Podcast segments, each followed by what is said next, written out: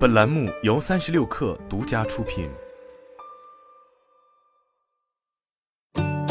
本文来自三十六氪神译局。过去几周，安静辞职的概念像超新星一样在媒体的世界里大爆发。这场大爆炸始于 TikTok，有个叫做 Zaycon 的二十多岁工程师上传了一段视频。在钢琴演奏的拉格泰姆风格的背景音乐以及纽约夏天街景镜头的加持下，康用十七秒的视频向数百万人介绍了这个想法。康说：“我最近学到一个新的词汇，叫做‘安静辞职’，是指你不是直接辞职，而是辞掉你心中那个在职场上期待追求卓越超群的自己。你仍在履行职责，但不再认同工作必须是你的生活的那种奋斗文化心态。”现实不是这样的，你的个人价值不是由你的劳动来定义的。换句话说，安静辞职不是真辞职，这更像是一种工作干到刚刚够的哲学。在日本，工匠的概念很火，意思是只对自己的手艺全情投入的匠人，不管做什么，他们总是要追求完美。安静辞职恰恰相反，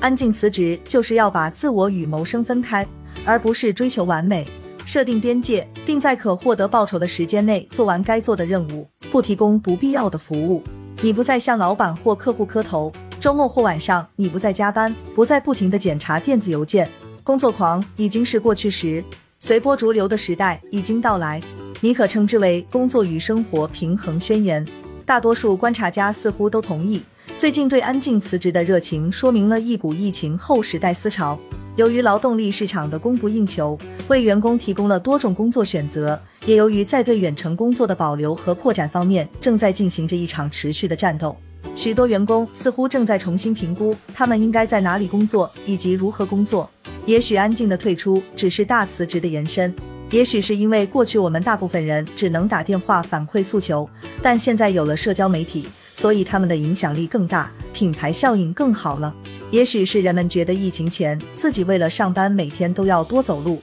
最后却落得被集体裁员的下场，感觉自己就像傻子一样。或者，也许安静辞职只是一种胡说八道的伪趋势。说实话，我们也不知道。但至少有部分数据表明，劳动力的心理确实发生了一些变化。ZipRecruiter 的首席经济学家 Julia Pollack 说：“随着近年来裁员和解雇的人数创下历史新低，人们拥有了前所未有的工作保障。”被解雇的风险因此更低了，所以努力工作的动力自然也会下降。被发现逃避责任的后果没有以前那么严重。第一，因为公司承受不起解雇员工的代价；第二，也是因为就算真的失业了，还有很多选择。与此同时，美国政府的数据显示，过去两个季度生产力出现了历史性下降。造成这种情况的原因可能有很多。供应链问题、换工作频率的创纪录，在经济异常时期做出的企业招聘决定、疫情造成的创伤、大规模采用远程办公带来的痛苦在增加等等。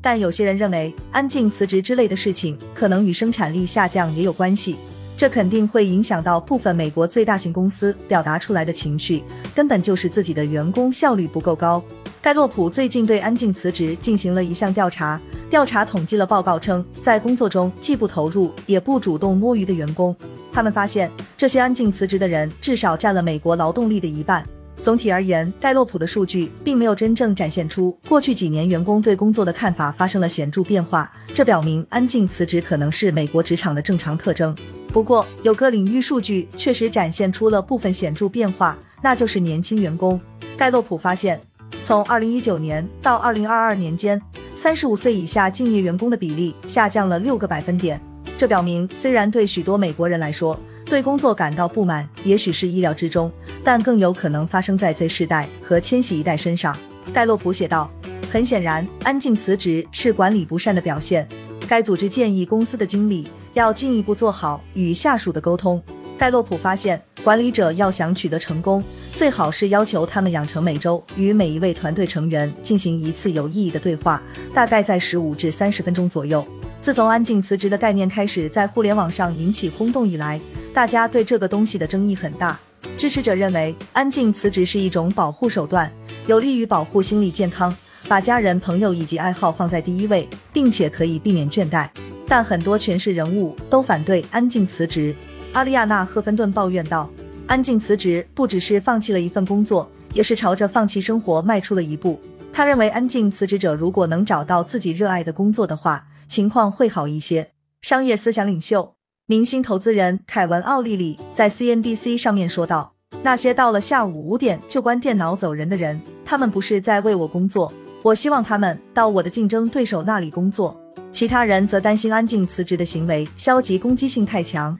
以至于无法实现员工真正想要的，还会给同事带来额外的负担。卡米里克在《华盛顿邮报》上撰文表示，那些倦怠体验往往最强烈的人，比如女性和有色人种，可能承受不起安静辞职。里克写道：“与其一声不吭拒绝多干，不如向老板提出自己的关切，并集思广益，找到别的解决方案，这样也许更有建设性。”汉密尔顿·诺兰则在《卫报》上撰文强调，过去几代打工人也有过共同的不适感，但相对于随波逐流，他们将这种挫败感转化为了更有建设性的行动，建立工会。所有的打工人都没有辞职，他们也没有选择沉默，他们知道出了什么问题，并解决了问题，大张旗鼓地解决问题。就连美国劳工部长马蒂·沃尔什最近也对安静辞职发表了自己的意见。如果你是雇主，你应该尽早了解员工的不满与不快，然后你得跟他们面谈对话。新古典经济学里面有个更简单的模型，讲的是在竞争性的市场里，工人拿到报酬靠的是边际产出，这意味着他们的生产力越高，可获得的报酬就越高。在这样的卡通世界里，你会有强烈的动机反对安静辞职，因为工作越努力，得到的报酬就越高。如果得过且过的话，报酬也没那么多。而且应该说，对于某些职场而言，这其实更接近于这个世界的运作方式。当老板认为你工作很努力时，你更有可能得到加薪和升职。但是，当然了，相对于多劳多得、效率越高拿得越多的清晰，这个世界要混乱得多。职场更复杂一点的漫画模型叫做委托代理模型。在这个模型里，委托人聘请代理人为他们做特定的工作。问题是，对于代理人究竟在做什么？委托人并未掌握完整信息，他们的代理人在工作中是否效率很高，还是这帮家伙在摸鱼？为了确保代理人按照自己的要求行事，委托人必须想办法监督和激励他们。